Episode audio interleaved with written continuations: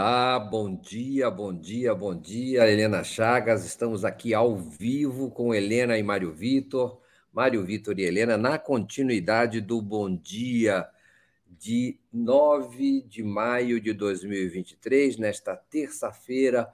Bom dia, Helena Chagas. Bom dia, Mário Vitor. Prazer estar aqui com você com a nossa galera que já está dando bom dia e bom Dilma para nós, como sempre.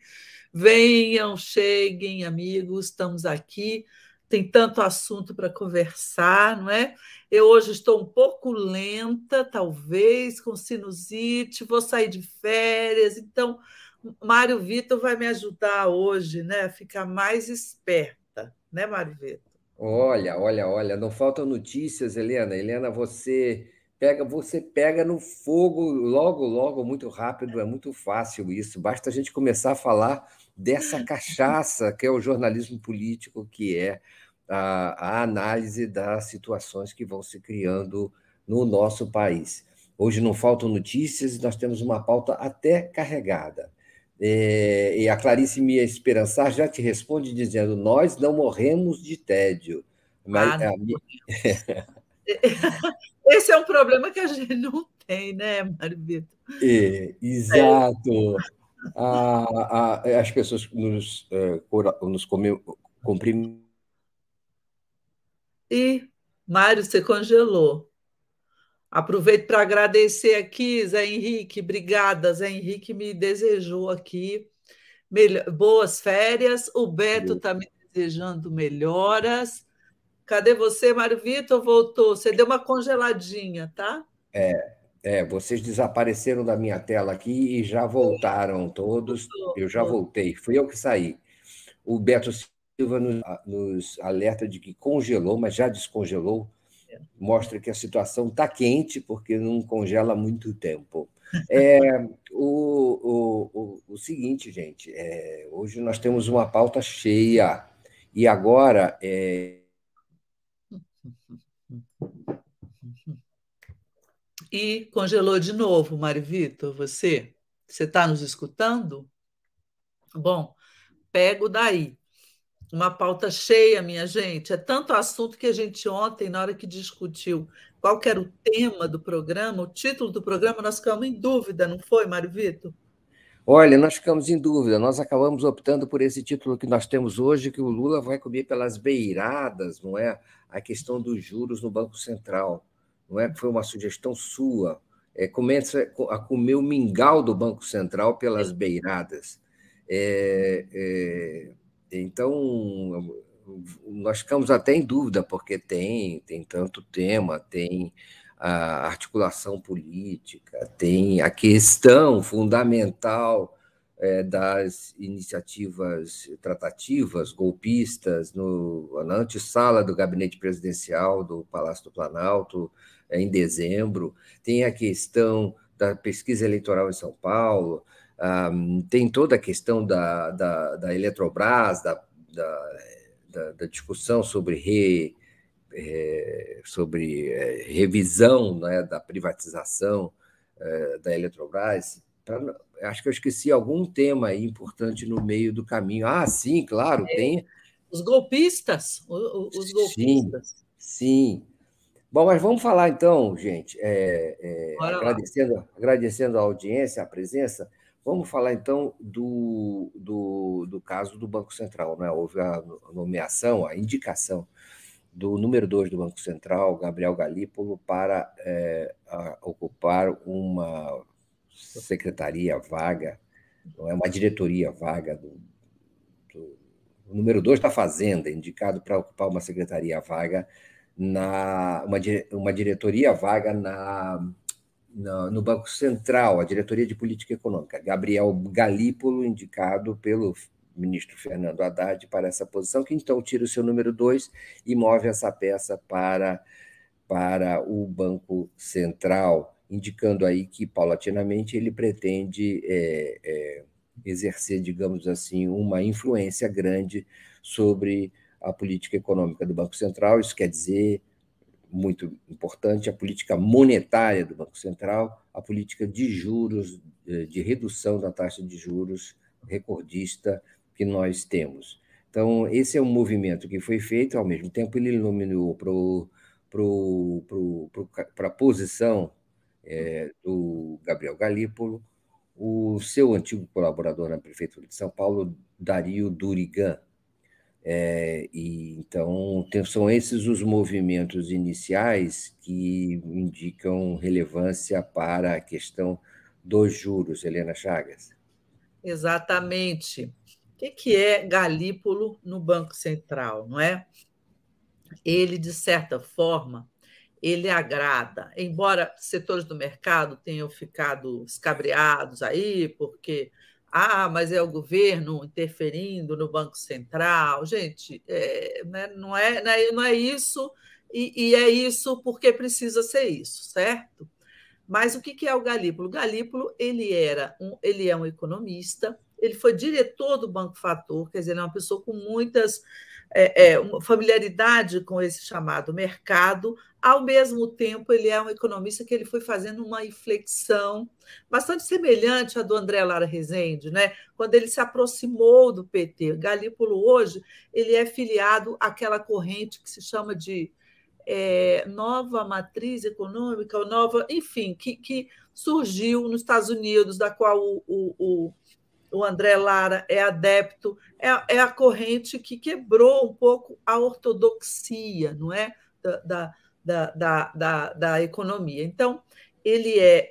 O Lula gosta dele e dizem que foi o Lula que é, teria tido a, a ideia e também quem gosta dele, o Campos Neto, que chegou a conversar com Haddad um dia, segundo Haddad, o próprio Campos Neto disse: por que vocês não indicam Galípolo? Então, ele é uma pessoa que, que faz convergência desses dois lados. Né? Embora lá uma parte do mercado acha que ele é, é, vai interferir no BC, etc.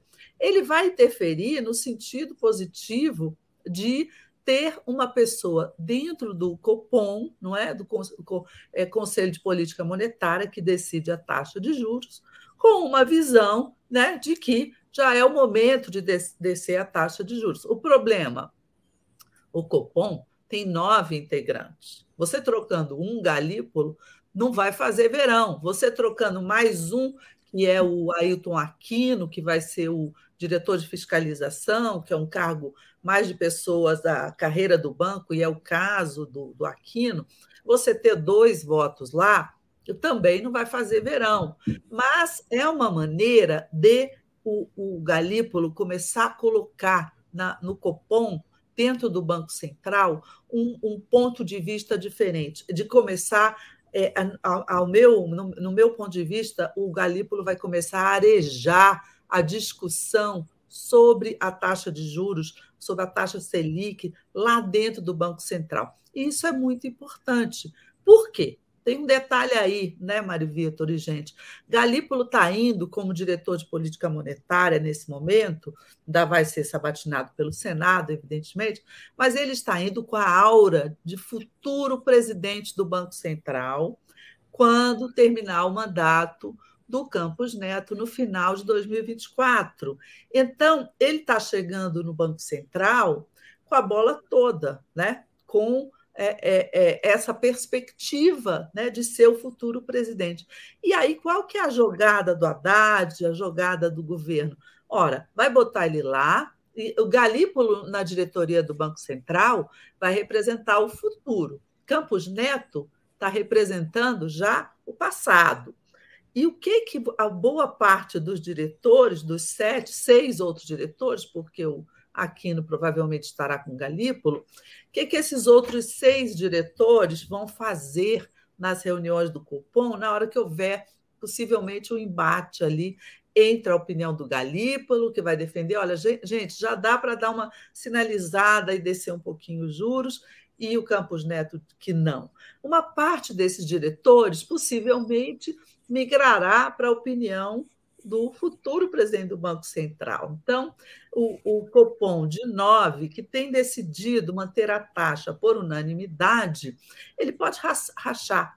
Ele pode rachar, é, pode não ser na primeira nem na segunda reunião, mas vai haver um momento em que o Galípolo poderá levar não é, a maioria da, da, é, dos votos desse, desse Copom no sentido de reduzir a taxa de juros. Então, foi uma jogada extremamente inteligente da parte do Fernando Haddad. Né? É, ele abriu mão de ser o número dois, né, do, do, secretário executivo, né, ali, em tese que é o seu braço direito no Ministério da Fazenda, mas ele colocou uma cunha dentro do Banco Central. Você não acha, Mariveto? O, o, sim, sim, é uma, um, um movimento ousado do ministro Fernando Haddad, que ele quer é, de fato, eu tenho, eu tenho a impressão que é uma tabelinha, como você apontou, é, com o presidente Lula, que é, participa dessa proposta, patrocina também essa proposta com o Galiel Galípolo. O, agora, há, há versões de que, em mais de um local, dizendo que o Fernando Haddad indica um candidato Gabriel Galípolo para a Secretaria de Política Monetária do Banco Central, que é de agrado, que teria sido, inclusive, é, indicado, sugerido pelo próprio presidente do Banco Central, Roberto Campos Neto. Então, há, essa, há, há indicações contraditórias. É, e então pode ser mesmo que o, o, de algum jeito o, o Campos Neto é, é, tinha se agradado com e não sinta esse, essa ameaça da parte do Gabriel Galípolo. Alguma ponte, Helena, me parece existir entre o ministro Fernando Haddad e o Roberto Campos Neto. Algum tipo de algum tipo de, de contato, de negociação, de diálogo permanente, me parece. Nitidamente, houve ali uma divisão de tarefas no, no, no governo Lula. O, o, presidente Lula se encarrega, até por inclinações pessoais, de é, atacar a, a, a, taxa de juros, ou recordista, e também, é, às vezes, até fazendo referências pessoais ao presidente do Banco Central. Já o. Então, onde estiver, no Brasil, fora do Brasil, ele ataca, e tem que atacar mesmo, essas taxas de juros. Já o ministro Fernando Haddad faz também restrições, defende que ela deveria ser menor, a taxa de juros, mas tem uma atitude mais, digamos assim, neutra. E, e, e, e já mencionou a existência desses contatos e dessas, desse diálogo com o o Roberto Campos Neto. Então, eu tenho a impressão que pode ser, mas pode não ser. Pode ser também que se estabeleça aí, digamos, uma ponte mais orgânica, é, da qual o, haveria uma colaboração entre as duas instâncias, Banco Central e, e ainda antes da, da saída do Roberto Campos Neto. É, é, enfim, o, há um mistério aí. Há um mistério em relação a essa indicação ser contra Roberto Campos Neto ou ser uma espécie de ah, traço de união, de ponte com ele, na minha opinião, na minha opinião a respeito disso. O, o, vamos ver como é que a taxa de juros. O que interessa mesmo é a taxa de juros, não interessa se eles estão conversando, se eles se dão bem, se eles se dão mal. Interessa é como é que vai destravar a economia do país. A questão é essa. E eu tenho a impressão que, se não houver nenhuma sinalização nesse sentido, de redução da taxa de juros, o próprio presidente Lula vai começar a ficar um pouco impaciente com a, com a, a, a gestão dessa questão, seja por quem for, né? inclusive pelo próprio ministro Haddad, Gabriel Galípolo. Essa questão, o presidente faz absolutamente questão de que a taxa de juros baixe, de que a economia destrave, de que não haja consequências políticas negativas para o governo, inclusive na eleição do ano que vem, em relação a uma estagnação econômica. Então, essa questão. O outro aspecto que eu queria levantar, Helena, é a ideia de que é, a fazenda, na fazenda, é, resta é, o presidente o ministro Fernando Haddad poderia indicar um nome de mais peso, eu acho, sabe? Dario Durigan vem do WhatsApp, vem da, da gestão anterior do Haddad na Prefeitura de São Paulo, e que está se cercando no Ministério da mesma equipe que ele tinha em São Paulo, Serron, é, é Barreirinhas, é, é agora Durigan. É, então, é, tem uma, uma, uma espécie de visão um pouco restrita, há pouca divergência nessa equipe, há muita gente no Ministério da Fazenda muito ligada ao, ao, ao, ministro e muito tradicionalmente subordinada a ele, já de gestões anteriores. Quando eu acho uma certa diversidade, uma certa oposição e um certo brilho maior seria necessário.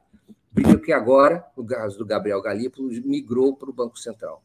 Essa, essa, esse desenho administrativo de continuidade da gestão da Haddad na, na, na Prefeitura de São Paulo tem seus lados positivos mas tem também talvez uma excessiva subserviência do, da equipe em relação ao próprio ministro, que precisa de mais brilho abaixo e de mais é, divergência também. Helena.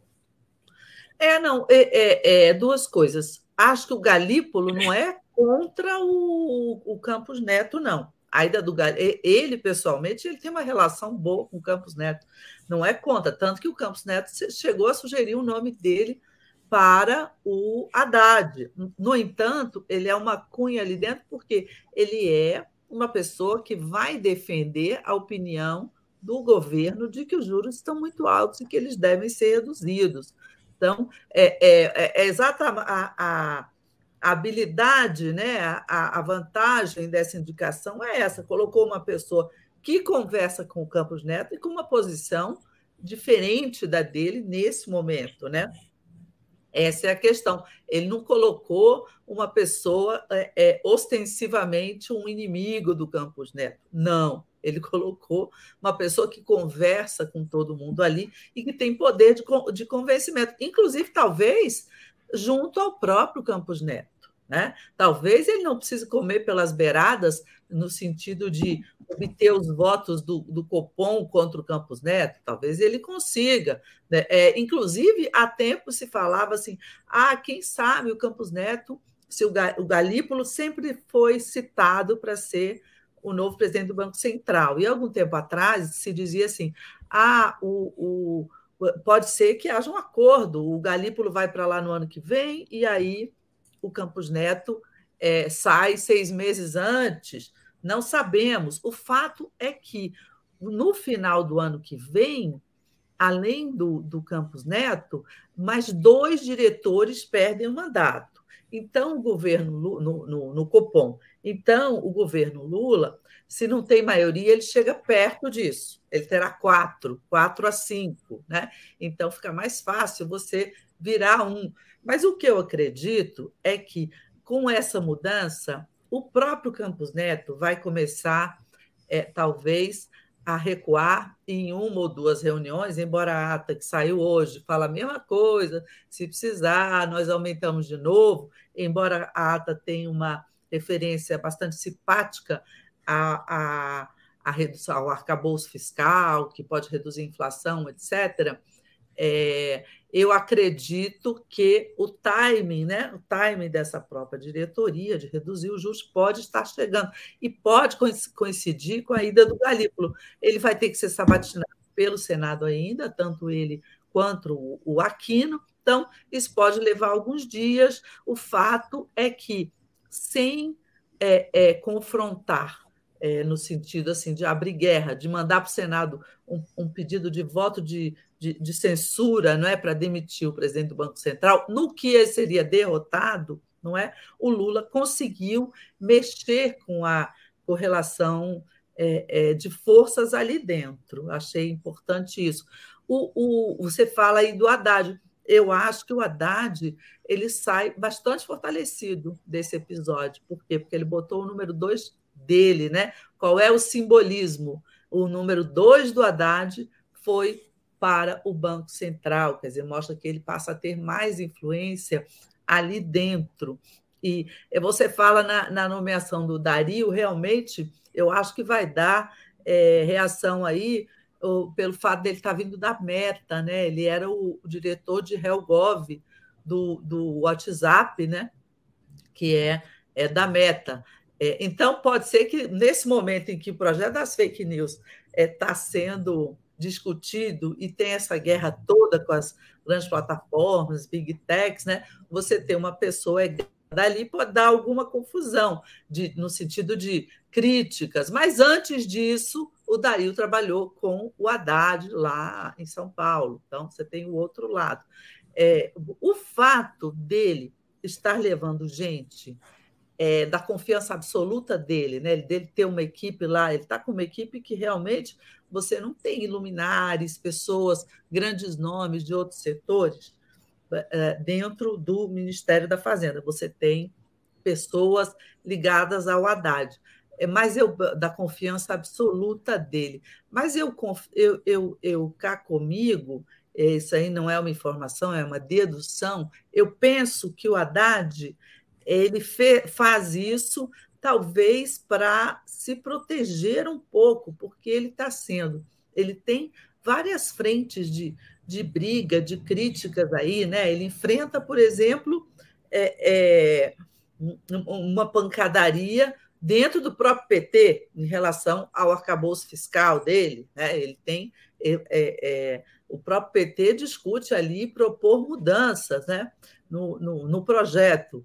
E, por outro lado, ele enfrenta também uma tremenda pancadaria ali pelo lado do Congresso, né, que quer fazer mudanças é, é, no sinal inverso do que o PT quer fazer no arcabouço fiscal. Então, me parece que, que no momento em que ele bota uma equipe totalmente dele, digamos assim, ele tenta se fortalecer nessas brigas todas que ele está enfrentando inclusive dentro do governo, ele, ele, ele enfrenta brigas entre, entre. Eu vejo aqui a Miriam Goldfeder perguntando: Fernando Haddad não está excessivamente PMDBista, Mário? Olha, eu acho até, eu acho que ele está, se for PMDBista no sentido de conciliador, eu acho que sim. PCDBista, eu acho que sim, mas vamos pensar se não é esse o papel do ministro da Fazenda, de ser aquele ponto meio de equilíbrio em que ele é pressionado pela, pela esquerda e ele é pressionado também pela direita, mas dentro de um, de um cenário em que a direita, centro-direita, controla o Congresso Nacional e que todas as propostas dele vão depender da aprovação do Congresso Nacional. Então, não adianta o Haddad sair muito com um discurso muito à esquerda, adotar sugestões do PT para botar no arcabouço fiscal, porque o Congresso vai lá e não vai aprovar, vai rejeitar. Então, me parece que o Haddad está é, ali agindo no, no, no pragmatismo que se exige dele e da função dele nesse momento. Não é o, é mais. O interessante é que até o fim de 2024 o, o, terá, o Lula terá indicado toda a diretoria do Banco Central até o fim do ano que vem. E esse ano, mais dois diretores. Acho que não. É, é, até o fim de 2025, eu acho. É? É, acho é, tem dois, terá, quatro, e o resto em 25, né? Ele, ele, até fim de 24, sete dos nove diretores serão indicados, três deles de uma vez só. É a informação Exato. que eu tenho. É, eu acho que três deles é o Roberto Campos e mais dois, até o fim de 24. É, Mas eu acho que ainda tem dois, é, não sei, tem dois. Não, que... Até, até o fim de, do mandato do Lula, ele terá indicado toda a diretoria do Banco Central. Ah, talvez ao, até o fim do mandato, sim. Até 26, e, sim. Mas e, eu acho que. E já ao final deste ano, se eu não me engano, Helena, ele terá condições de ter maioria na diretoria. Acho que, acho e... que ao final desse ano ele vai ter quatro, Mário Vitor. Acho que cinco dos quatro, mas eu, eu, é. e eu acho que isso vai colocar uma pressão grande também sobre essa questão dos juros, não é? é, é o fato é que existe essa, digamos assim, essa inclinação a, a ter um, um time, um time, o, o mais autônomo nessa, diretor, nessa, nessa equipe da, das secretarias do Haddad é o economista Guilherme Mel, jovem, brilhante e que dá entrevista, fala, tem opiniões próprias, tem uma luz própria desses que sobraram ali. Então, é, se aguarda não é, que haja. E, inclusive, consta que o próprio Guilherme Melo foi, é ali um dos preferidos do presidente Lula, né? é, que gosta muito dele e, e gosta desse tipo de é, atuação que ele tem junto ao próprio Fernando Haddad. Vamos ver como é que as coisas se desenvolvem ali, porque é uma questão, é uma área central, não é? É estranho que o governo, ao mesmo tempo, queira baixar a taxa de juros e, e o presidente tanto queira isso, e o, o país continue como uma espécie de mola, né, presa, pressionada, sem capacidade de decolar. O desempenho econômico está é, tá um pífio, né? as previsões são de crescimento em volta de, por volta de 1,5% esse ano, as melhores previsões, 1,8%, e, e eu não sei até que ponto. O que mais me preocupa, Helena, além das, dos sacrifícios econômicos, são as, as consequências políticas que isso, que isso acarretará para falar de política, para onde a gente vai agora, Helena? Você quer ir para articulação política? Ou, Pode ser, já que a gente já está em governo, né? Vamos falar da articulação política do governo. É, é, há, tem havido declarações fortes contra é, uma espécie de ainda atraso da montagem de uma base de articulação é, estável que dê segurança ao presidente Lula em sua gestão. E o próprio presidente da Câmara, Arthur Lira, é, de alguma maneira responsabilizou o, o ministro da Articulação Política, Alexandre Padilha, e mas o que se o que parece é que ainda não há confiança em relação a importantíssimas votações que vêm pela frente, é, em especial, eu creio, e tem a ver com a questão anterior, a votação do arcabouço fiscal, é, é, há um consenso em relação a essa questão do atraso na, na articulação política ou não, Helena? O que, que, é, o que, que é de verdade aí em Brasília? Sim, eu acho que o governo está bastante desarticulado. Agora, eu, a primeira ressalva: o arcabouço fiscal não corre risco de ser rejeitado. Ele pode sofrer mudanças, mudanças em que vão prevalecer, né? É, é, é, as mudanças patrocinadas pela área mais conservadora, mais do mercado, mais o, o, o relator Cláudio Cajado, ele está me parecendo que está ali fazendo um equilíbrio entre o Congresso e o governo, então ele vai fazer mudanças, mas não vai fazer mudanças é, exageradas, por quê? Porque houve um entendimento muito claro entre Fernando Haddad e Arthur Lira em relação ao arcabouço fiscal. Então, eu acho que isso aí vai. Né? O, o resto é bem diferente. Por quê? Porque você tem, é, é, com o Congresso, com o viés que ele tem, de centro-direita, e um governo que tem o viés mais à esquerda, o, o, dos governos Lula, esse é o que ele está verbalizando muito mais questões ligadas à esquerda, né? defendendo questões de um ideário mais à esquerda, à centro-esquerda, ao menos. Né? Então, você tem esse choque. Nesse choque, o que passar pelo Congresso, é, dificilmente o governo vai conseguir aprovar é, é, facilmente. Então, o governo Lula vai ter que trabalhar com maiorias fluidas, sempre é, trabalhadas a cada votação. Não, você não vai ter nunca no governo Lula uma maioria estável. Olha, eu tenho essa base sólida e homogênea, e, e com ela eu tenho X votos para qualquer coisa. Para qualquer coisa, não. Você tem base, uma base fluida, um, um, um, diferente em cada caso. Mas, posto isso, eu acho que ele poderia já ter articulado isso e ele não articulou. Por quê? Eu acho que o Lula assumiu com a receita de, de relação com o Congresso que ele usou lá em 2003 e em 2007, baseada muito também em divisão de espaços em ministérios, em cargos, etc.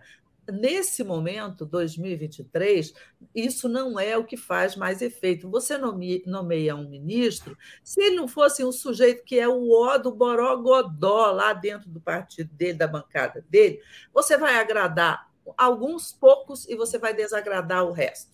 Por quê? Porque os partidos hoje são fruto de fusões que a lei obrigou a fazer, não é? Porque senão não consegue alcançar a cláusula de barreira. Você tem menos partidos hoje, o que é uma coisa mais saudável no espectro político, porém você tem muito maior fragmentação em cada partido. Então, tão logo o Lula nomeou, sobretudo, seus nove ministros três para cada um do MDB, do PSD e do União, vários parlamentares experientes chegaram para mim e disseram: olha, é, não vai, esses ministros aí não vão controlar Juscelino, Daniela, é, é, Valdez, esse povo não controla a bancada. Eles trazem um setor, um pedacinho. O que, que controla a bancada hoje? O que, que manda no Congresso hoje? dinheiro na veia, em doses cavalares. Eles estão viciados nisso. Como? Via emendas parlamentares, tá? Não estou dizendo que emendas, de um modo geral, sejam ruins, sejam maracutaias. É, você tem a, a, boa parte das emendas, elas são para quê? Para obras em municípios, sobretudo lá no interior do Brasil, não é para serviços em municípios, eu não estou desfazendo das emendas, mas houve um exagero nas emendas com o orçamento secreto, e o orçamento secreto, sim, ele abria um espaço enorme para maracutaias, para casos de corrupção, porque você não sabia nem quem indicou, quem, quem fez aquele, aquela emenda, e se ele não tinha acordo com, com autoridades locais, com empreiteiras, enfim, você tinha ali um, uma coisa secreta. Não é mais secreto, é aberto mas os deputados estão viciados naquele dinheirinho na veia deles. Então, o que importa hoje, sobretudo para você manter o controle do Congresso, é a emenda. Você tem no meio do caminho um Arthur Lira. Um Arthur Lira que controlava toda essa distribuição. E depois que o Supremo acabou com o orçamento secreto, quem controla é o executivo, né? é o governo, é o Padilha, é o Rui Costa. Mas o que, que houve? houve um atraso, não é? Houve um, uma, uma, uma, uma, uma lentidão do governo, o, o, o governo talvez não tivesse preparado para destinar tantas emendas, tanto dinheiro para tantos parlamentares, e aí eles estão reclamando disso. E o Lira, obviamente, atravessou o caminho, né? no momento em que ele pediu a cabeça do Padilha ali, o problema dele não era o Padilha, o problema dele era recuperar, ao menos em parte, o poder de destinar essas emendas, destinar esse dinheiro. Então, a, a parte da engrenagem que não está funcionando é essa. Não é à toa que nos últimos dias o governo já anunciou que vai não só deslanchar nomeações de segundo escalão, que também são importantes, mas que vai é, é, é, distribuir emendas. Semana passada, eles anunciaram que vão destinar 1 bilhão e 500 milhões e que nos próximos dias vai ter mais 1 bilhão e 500 milhões. No momento, você tem ali um total de 9 bilhões esperando para serem distribuídos. É desse jeito que vai rodar não é? a roda da articulação política. Agora, um outro dado que dizem, o presidente, nesse momento, nesse governo, ele está muito empenhado numa agenda internacional forte, então não tem tido muito empenho em, em, ficar ouvindo deputado, que realmente é muito chato, né? Você ficar ouvindo deputado, quero isso, quero aquilo. O Lula, nos outros governos dele, ele tinha muita paciência para isso. Nesse, talvez ele não esteja tão paciente mais, ou talvez ele esteja encontrando mais o que fazer nesse momento. Então, é, mas, mas já disseram, não, o presidente vai receber mais, vai conversar mais. Então, eles estão dando ali um jeito na máquina. O Padilha, como eu já disse várias vezes aqui, é um articulador competente, é, um, é um, um, um, político muito leal ao presidente Lula. O problema não é do Padilha. Se há, se há algum problema dentro do Planalto, poderia ser ali na Casa Civil do Rui Costa, pela demora em aprovar os nomes para o segundo escalão, em, em distribuir emendas. Talvez ali não esteja bastante azeitado isso, mas o que está ocorrendo nesse momento é isso. É assim mesmo que funciona. Lamentavelmente, é assim.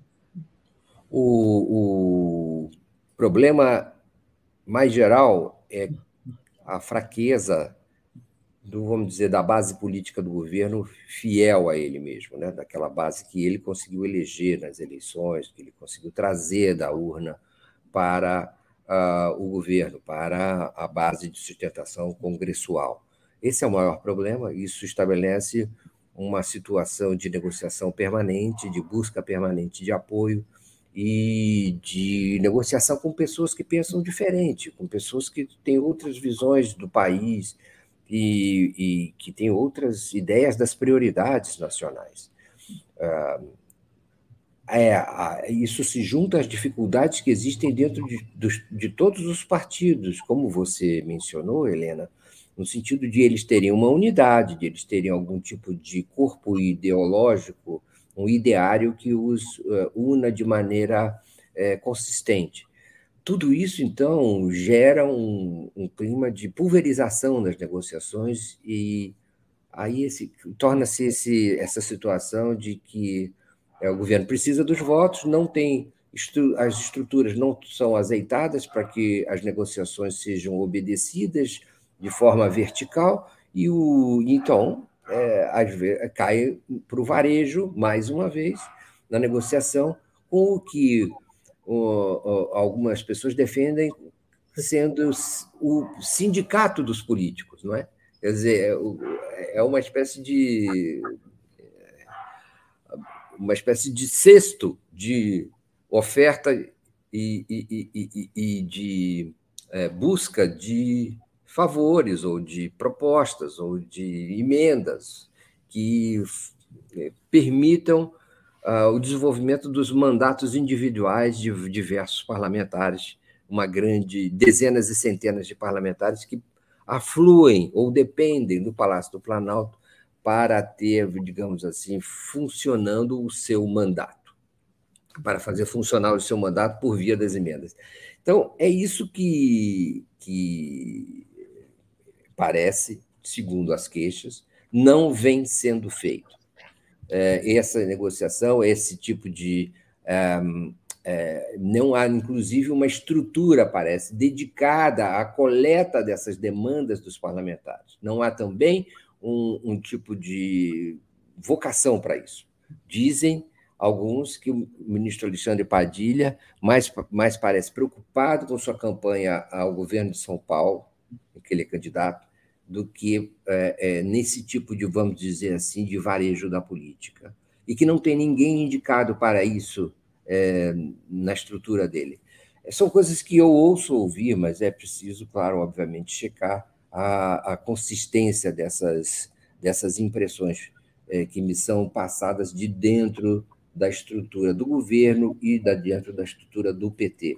Há muito fogo amigo, como nós sabemos muito bem, e é preciso verificar essas, essas versões. O fato é que de diversos lados aparecem esses questionamentos e, e, e Aí também há também uma outra questão que é a proximidade muito grande do quase um compadrio entre o ministro Alexandre Padilha e o próprio presidente Lula. Há uma, um nítido vínculo de afeto e de proximidade mesmo pessoal, que se estreitou durante a campanha eleitoral, e, e, e, e isso também é um componente a se levar em consideração.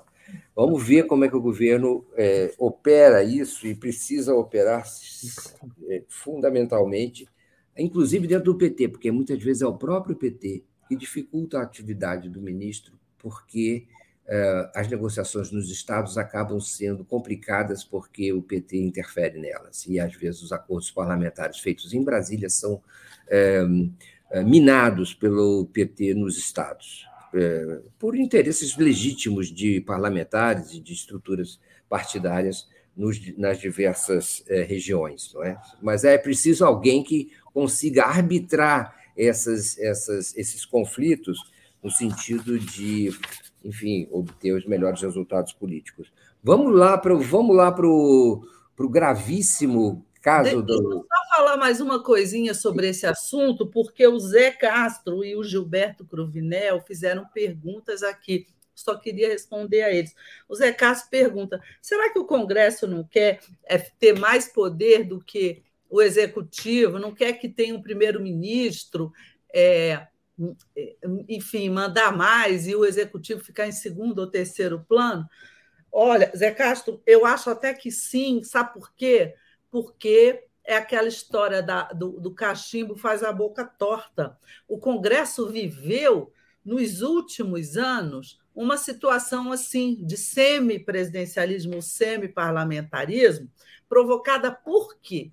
Sobretudo pela omissão de presidentes da República, o Michel e, mas sobretudo o Bolsonaro. O Michel, ele era um homem do Congresso, então ele se entendeu e deu ali muito poder para o Congresso, porque ele precisou depois que a Câmara não aprovasse o processo contra ele. Então entregou tudo. O Bolsonaro, por falta de condições, de capacidade para governar, porque ele não tinha nenhuma, e falta de saco para governar, ele largou é, e também te, morria de medo de sofrer impeachment, ele largou na mão do Congresso, né? ele largou tudo, o governo, ele terceirizou o governo em troca de não ser empichado e de ficar ali fazendo as coisinhas dele que ele queria lá no Planalto em Alvorada. Então, é, realmente, você, o, o, Congresso se habituou com isso a ter muito mais poder do que tinha antes, muito mais poder do que permite, inclusive, a nossa própria ordem constitucional. Embora a gente tenha uma Constituição com, com tons né, meio parlamentaristas, que dá muito poder ao Congresso, o Congresso se habituou a ter mais ainda, por quê? Porque ele botou a mão na grana, porque o orçamento secreto dava muito dinheiro para ele. Então, o Lula assume a presidência da República numa situação muito adversa, por quê? Porque ele não é um presidente de terceirizar governo. O Lula assumiu para governar, né? nós votamos nele para isso. Né? Então, e agora ele entra no, no, numa situação em que ele tem um Congresso super poderoso e ele vai ter que manejar essa situação. Se ele tivesse sido, como disse Mário Vitor, se ele tivesse eleito uma bancada grande, significativa, ele já já conseguiria mudar, não é, é, é essa forma de relação uh, de cara. Mas, mas não, não elegeu. Então, ele está na mão de muita gente habituada a ter muito poder dentro do Congresso sobretudo o Arthur Lira. Então, é por aí, não é, Mário Vitor? Mário Vitor subiu aqui a pergunta do Gilberto Cruvinel. O que, que você acha, Mário Vitor? O ministro da Casa Civil é mais uma solução ou é um problema, o Rui Costa? Olha, eu acho que, que, que há ali também uma, um excesso de, de demandas que não estão sendo atendidas, que não estão sendo tratadas, que não estão sendo. É, evidentemente não estão sendo é, processadas da maneira adequada. Não sei se é falta de tempo, se é excesso de demandas, se é uma espécie de uh, descoordenação, mas o fato é que há uma, uma intranquilidade em relação a essa montagem. E isso, o que é pior também, né, Helena, é o que isso é, pressupõe ou pre, uma previsão em relação ao que pode acontecer, não é já uma eh, negociação que terá que ser que terá que haver uma espécie de concessão maior do que aquela que é, haveria em, em situações mais normais. É aceitável no início de governo que as estruturas ainda não estejam azeitadas e montadas. É uma montagem complexa. Há uma parte do Congresso que foi renovada. Agora, e então é normal que isso não seja, digamos, não seja herdado de maneira é, é, totalmente incólume, perfeita, acabada. É um processo é, é ainda em desenvolvimento. Então, é, agora, a responsabilidade da Casa Civil também eu acho que é compartilhada com a articulação política. Eu tenho a impressão que isso a Casa Civil tem a, a, missão importantíssima também de, jun, junto aos ministérios, é, proceder a essa, a essa é, é, concessão ou exame das emendas parlamentares que interessam aos diversos deputados e senadores, no sentido de trazê-los para dentro do, do governo. Ah, esse é o tipo de presidencialismo que nós temos, é um presidencialismo compartilhado, é um presidencialismo mitigado, porque ele depende desse apoio político. Então, essas emendas têm que ser, de alguma maneira, processadas. Talvez elas sejam mais importantes do que o próprio ideário em discussão. É, então, eu acho que é compartilhado isso aí. O que é importante é colocar profissionais para resolver esse assunto e, e, e, e trazer essa gente que está perdida. Tem gente, inclusive, do PL, não é? De, de, de, diversos partidos, inclusive da extrema-direita, disposta a migrar para uma, uma base de apoio informal ao governo, desde que as coisas sejam processadas é, da maneira mais é, adequada. Mas vamos falar, então, dessas tratativas de golpe, Helena. De golpe é, dentro do, do, dos auxiliares aí do, do governo, não é? Do governo Bolsonaro, ao final, no ano de dezembro, no, no mês de dezembro do ano passado, Elcio Franco e Ailton Barros negociando, conversando em mensagens, é, preparando um golpe, inclusive com a convocação ou uso de 1.500 militares, soldados, é, que marchariam sobre Brasília para, é, para enfim, dar o golpe. É, forças especiais, gente que viria é, com essa missão de virar a mesa em dezembro. Isso dentro desse inquérito, mensagens que foram reveladas pela CNN ontem, pela Daniela Lima, dentro do inquérito que apura é, o envolvimento do Major Cid, ajudante de ordens do presidente da República, é, nos atos golpistas, né, Helena? Exatamente. É, nesse caso, né, o que o que o que, que o contexto geral disso tudo é o que vão avançando cada vez mais as investigações e cada vez mais nós, tam, nós, nós vemos as frentes de investigação serem multiplicadas, né? Quer dizer, você, você tem várias frentes. A descoberta da falsificação da carteira de vacinação do Bolsonaro e da, da, da família dele, do CID, da família dele, ela abriu uma, uma nova frente que, que, que se desmembrou em várias outras, não é? Porque você teve acesso aos celulares, às mensagens celulares, sobretudo do Major Cid, desse Ailton Barros, que era um militar expulso do exército por um monte de coisa que ele fez, virou um político do, no Rio de Janeiro, lá de Duque de Caxias, ligado a milícias, assim, pelo menos com uma relação muito boa com essa área das milícias, e que se dizia assim, o melhor amigo do Bolsonaro dificilmente será. Todo político diz que o fulano é o melhor amigo, mas tem muita foto dele com Bolsonaro. Bolsonaro dizia que ele era o 01 dos amigos dele. Então, há uma ligação bastante forte também desse Ailton com o esquema palaciano bolsonarista, né? De, de, então, e você tem no meio dessa apuração o que, no que esbarraram? Eles esbarraram em conversas desse Ailton com um outro personagem que apenas agora está entrando na investigação, que é o Coronel Elcio Franco. Quem é o Coronel Elcio Franco? Ele foi assessor de confiança do Braga Neto na Casa Civil do Bolsonaro, quando Braga Neto era da Casa Civil, não é? Antes de se colocar o Ciro Nogueira, e depois o que, que o Elcio Franco foi fazer? Ele foi ser o número dois não é, do Pazuello no Ministério da Saúde, no meio daquelas, daquelas coisas horrorosas da pandemia. E a gente descobriu, a gente, né, a investigação descobriu, e a gente vê agora, mensagens trocadas entre o Elcio Franco, inegavelmente, não é, um, um sujeito ali é, é, orgânico né, do, do da, da, turma do Bolsonaro.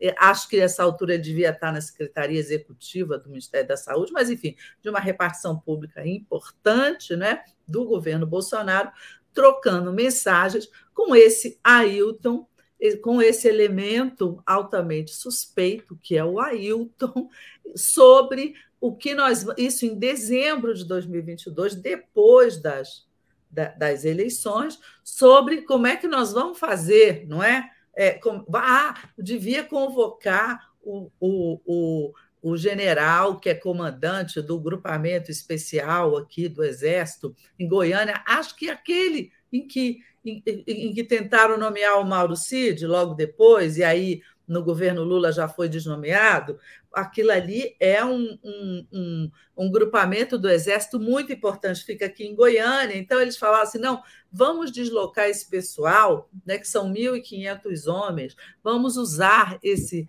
esse, esse grupamento, vamos passar por cima do, do comandante do Exército, que era o general Freire Gomes, naquela época, e, e aí insinuando que o Freire Gomes não era de nada, porque o Freire Gomes não estava aderindo ao golpe. Ou seja, é, é, o que parece, não é? Quando você vê a, a, as mensagens, você gente, mas eles são uns trapalhões, é um golpe tabajara.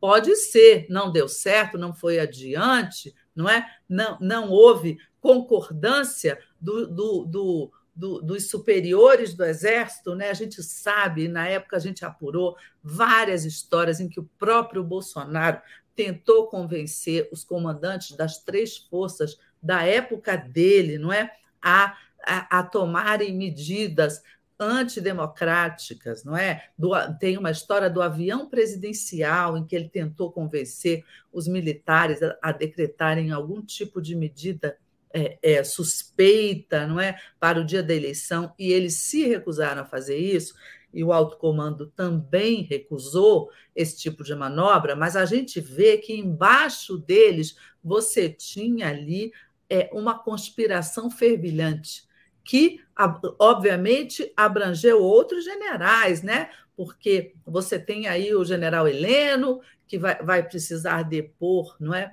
Em CPI ou na polícia, eu acredito que nos próximos dias ou semanas a investigação da Polícia Federal vai chegar em elementos mais concretos dessa conversa, dela ter chegado em generais. E aí é o seguinte: quem se posicionou contra o golpe sai bem para a história, quem se posicionou a favor do golpe, não é? Vai se sair mal, vai ser exposto.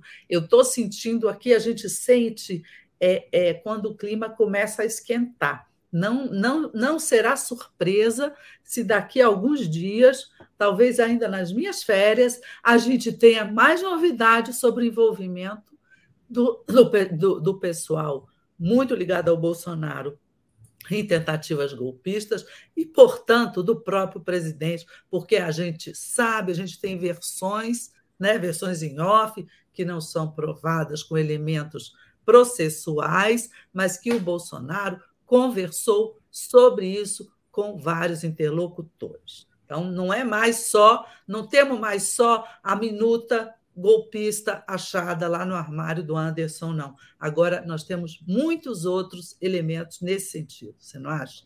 Sim. O, o, o, o a MF Albuquerque fala exato. Não deu certo, mas foram condutas gravíssimas. Gravíssimas. É, a, a, o Beto Silva fala que há um cheiro de fritura no ar.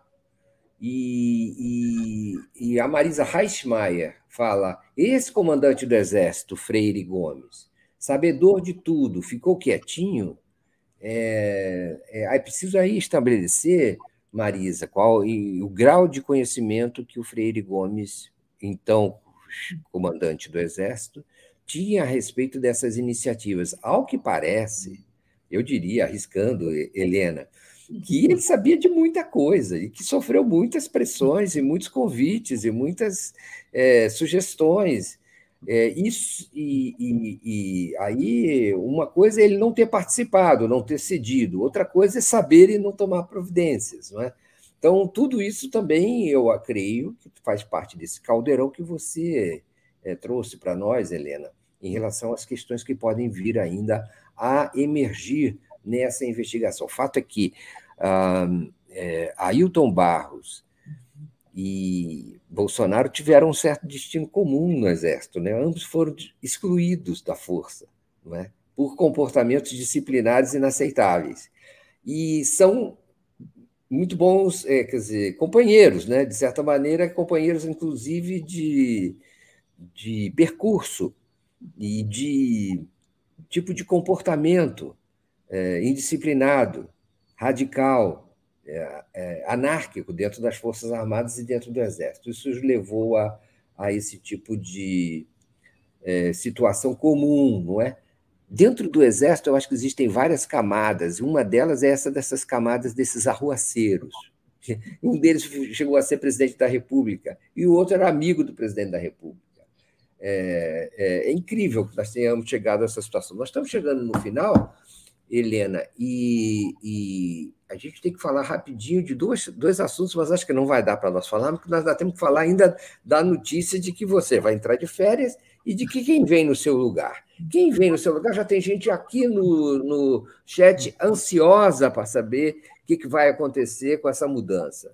Bom, a Helena, a Helena Chagas sai sai duas semanas de férias, é isso, me corrija se eu estiver errado, e no lugar dela, é, Helene Mário Vitor continua, com esse nome, Helene Mário Vitor, Helene Mário Vitor para sempre, Mário Vitor e Helena para sempre, e mais, nesse, a gente vai tirar férias de vez em quando, então é, é. seremos substituídos quando cada um tirar férias por outras pessoas, e quem virá nesse, nessa quinta-feira é o Florestan Fernandes Júnior, já está acertado com ele, então às 10 horas da manhã de de, dessa próxima quinta-feira. A Helena sai hoje e ela volta. Aí ela vai dizer, ela sai hoje e volta aí daqui a duas semanas. E nesta quinta-feira, cada quinta-feira haverá um substituto para Helena. Serão quatro, quinta, quatro quartas e quintas, terças e quintas-feiras haverá um substituto para Helena. Quatro no geral, quer dizer, terça, quinta, é, terça e quinta, quatro, e cada vez haverá um substituto. E nessa quinta-feira começa esse processo de substituição com o grande Florestan Fernandes Júnior. Helena. Exatamente, gente. É, eu peço desculpas, mas eu preciso de férias porque eu estou batendo pino, minha gente. Foi um ano muito difícil, né? Vamos lembrar as eleições, tudo que a gente passou. Então, eu vou tirar, mas são só 15 dias, vão ser quatro programas. Obrigada, Sônia. Vão ser quatro programas. É, Mário Vitor vai, vai ficar aqui e, enfim, trazer convidados maravilhosos e ele e os nossos convidados certamente não é, vão fazer show para vocês, tá bom? espero todo mundo aqui, todo mundo vendo Helene Mário Vitor, mesmo aqui quando eu não tiver. E quando eu voltar, no dia 25 de maio, todo mundo aqui para a gente conversar. E aí eu conto como foram as minhas férias para vocês. tá bom? Muito bem. Uh, Helena, muito boas férias, descanse bastante, aproveite, se, se divirta é, e, e, volte logo, não demore. A gente vai sentir sua falta aqui também, tá bom? Mas vai tranquila, vai estar tudo bem, como uh, a gente espera. É, a, obrigado às pessoas no chat, está todo mundo aqui dizendo boas férias para você, dizendo para você se divertir, descansar, ter excelentes férias, gente que você cultivou nesse tempo todo pela sua competência e pela sua é, é, acuidade nas suas observações. Bom, é, a gente volta então, não é, Helena? A, a gente volta quinta-feira, você volta no dia 25 de maio, e fique. E, e, então, tchau, tchau, Helena. Boa, bom dia para você, boa viagem. Obrigada, minha galera. Até a volta. Vou morrer de saudades. Muito bom, parceira. É, fiquem agora com o, o, o Giro das Onze, com a Daiane Santos e o Gustavo Conde. Até quinta-feira. Muito obrigado pela audiência. Tudo de bom para vocês. Boa viagem, Helena Chagas. Muito boas férias. Tchau, tchau.